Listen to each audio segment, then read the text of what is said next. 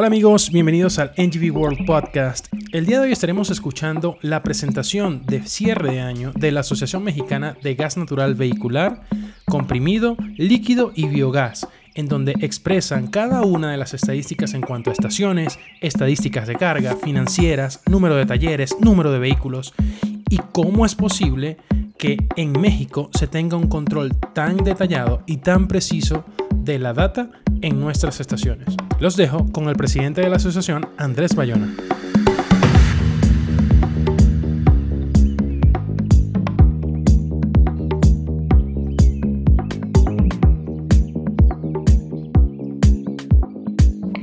Eh, rápidamente les hemos traído un breve resumen de los, del crecimiento de la red que hemos visto que se, se manifestó, vamos a duplicar en los próximos en estos últimos 12 más próximos 12 meses, o sea, los 24 meses, hemos crecido mucho y vamos a crecer mucho más.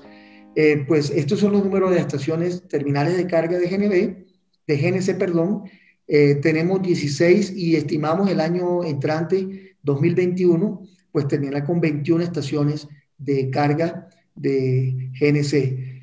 Eh, siguiente, por favor. En la parte de GNB públicas, ya el tema es bastante interesante y un crecimiento bastante representativo. Aquí tenemos unas, una, un estimado, hoy tenemos cerca, eh, arrancamos 57 estaciones, eh, finalizamos el año 2020 y estimamos que en el año 2021, eh, de, los, de acuerdo a los proyectos ya identificados por la MGNB y divulgados algunos, algunos no, por alguna reserva que se ha manejado por parte de algunos clientes, pero tenemos identificados 50 nuevos proyectos. Esto nos dará un crecimiento a más de 100 estaciones en el año 2021, más algunas uh, próximas operaciones también de algunos proyectos de autoconsumo en algunos clientes empresariales. Entonces, realmente hay un crecimiento muy importante que se los queríamos eh, comentar. Eh, esta información, digamos, la pueden ustedes eh, encontrar más adelante en la en la información estadística que vamos a manejar como AMGNB y que estamos ya manejando mes a mes, no solamente de estaciones, sino también otra información complementaria, como es el caso de las conversiones, de los talleres, de, del resto del ecosistema que ya tenemos una perfecta eh, claridad y tenemos una eh, forma de poder eh, divulgar mensualmente la información de crecimientos que está teniendo la asociación. Control de carga no es otra cosa una autorregulación que garantiza ser una industria modelo en el país, una industria que decide hacer las cosas bien porque es la manera correcta de hacerlas. Esto, por ejemplo, el día de hoy tenemos ya dentro de la asociación a las 53 estaciones fijas con las cuatro móviles y tenemos básicamente un sinnúmero de estadísticas sumamente interesantes que nos dan. Por ejemplo, el mes de noviembre se hicieron 234 mil transacciones con seguridad y con los recaudos adecuados. Las operaciones promedio diarias de recuerdo son como 7.800 operaciones. Las financieras que están registradas en el control de carga son 68 financieras con 14.920 créditos activos y en el mes de noviembre, solamente en el mes de noviembre, se otorgaron 633 nuevos créditos. El total de la cartera que están manejando las financieras que nos apoyan al sector son 165 millones y básicamente los recuerdos del mes de noviembre son de 18, 19 millones.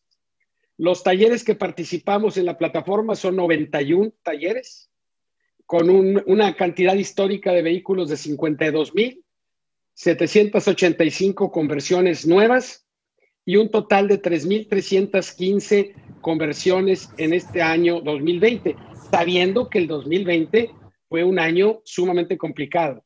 Ahora, ese número para el año que entra, pues solo imagínenselo, si con 3.000 hicimos algo, vamos a hacer 25.000 el año que entra. Entonces, tenemos que ser más ordenados y mejor controlados. Las total de verificadoras que están dentro del sistema son 9.000 y se hicieron el solo en el mes de octubre 4.000 este, verificaciones. Aquí tenemos, del otro lado, tenemos básicamente las estadísticas de cómo vamos en los diferentes meses, cómo fue creciendo y cómo fue aún el periodo de la pandemia, pero estoy seguro y muy convencido que estos números van a pasar realmente a la historia en el 2021. Gracias a la colaboración de todos, a la contribución de todos y a la seguridad. Y eso es lo que buscamos dentro de este control de cargas. Sí, aquí yo quería, añadir algo. Digo, como todos, como todos saben, la información es poder, ¿no? Entonces se dan cuenta, esta información es súper valiosa. Estoy seguro que pues, ninguno de nosotros sabía cuántos vehículos en especial estaban activos en, en GNB, no sabíamos bien cuántas estaciones, etcétera, ¿no? Entonces yo creo que, que el, nosotros tener esta información para la toma de decisiones es sensacional. Entonces por eso vale la pena que todos los que no se encuentren actualmente en control de carga, digamos, este, que, se, que se unan, ¿no? Porque de esa manera verdaderamente vamos a hacer que todos estemos unidos, que hagamos un crecimiento de la industria y que tengamos esta información para mejor toma de decisiones. Gracias. Ahí lo tienen, este fue el episodio. Si esta información fue útil para ti, solo te pido que ingreses a Apple Podcast y nos dejes un feedback de 5 estrellas.